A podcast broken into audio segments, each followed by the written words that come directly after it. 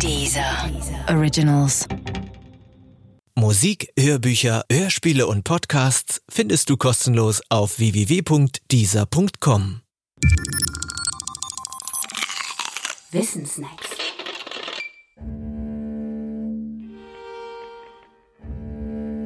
Sofia Kowalewskaja. Wahrscheinlich hast du den Namen Sofia Kowalewskaja noch nie gehört.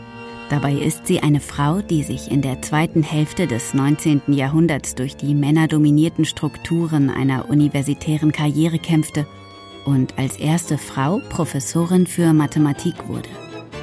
1884 an der Universität Stockholm. Dabei kam Kowalewskaja gar nicht aus Schweden, sondern aus Russland. Und von Russland nach Stockholm war es ein langer und steiniger Weg. Der begann damit, dass Kowalewskaja zwar schon früh als Kind ihr ungewöhnliches mathematisches Talent demonstrierte, Frauen aber in Russland damals weder studieren noch als Gasthörerinnen an den Vorlesungen teilnehmen durften.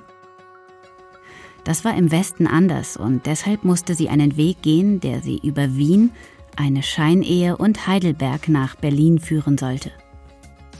In Berlin traf sie dann auf Karl Weierstrass.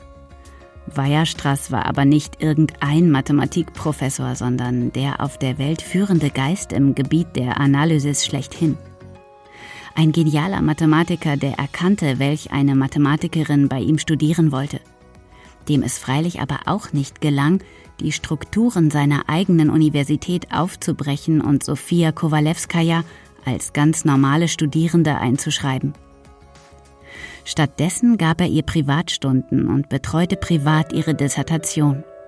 Weierstraß Arm reichte damals von Berlin nach Göttingen und dort wurde sie dann tatsächlich auch auf sein Fürsprechen hin promoviert. Erst etwa zehn Jahre später gelang ihr dann der Sprung auf eine Professur. Zwischen Promotion und Professur lag allerdings eine Zeit des Rückzugs von der Mathematik nach Russland und auch eine Zeit persönlicher wie finanzieller Desaster. Diese dunkle Zeit endete aber mit Beginn der 80er Jahre.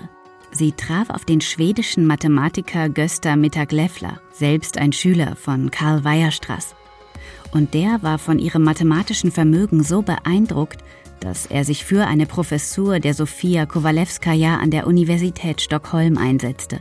Ein Unterfangen, das zwar auf den heftigen Widerstand der akademischen Männerwelt traf, aber letztlich doch von Erfolg gekrönt war denn 1884 erhielt Sofia Kowalewskaja tatsächlich eine Professur, und zwar eine mit zeitlicher Befristung. 1889 dann eine auf Lebenszeit. Allerdings konnte sie die nur zwei Jahre ausfüllen, denn sie verstarb 1891 an einer Lungenentzündung. Sofia Kowalewskaja wurde nur 41 Jahre alt.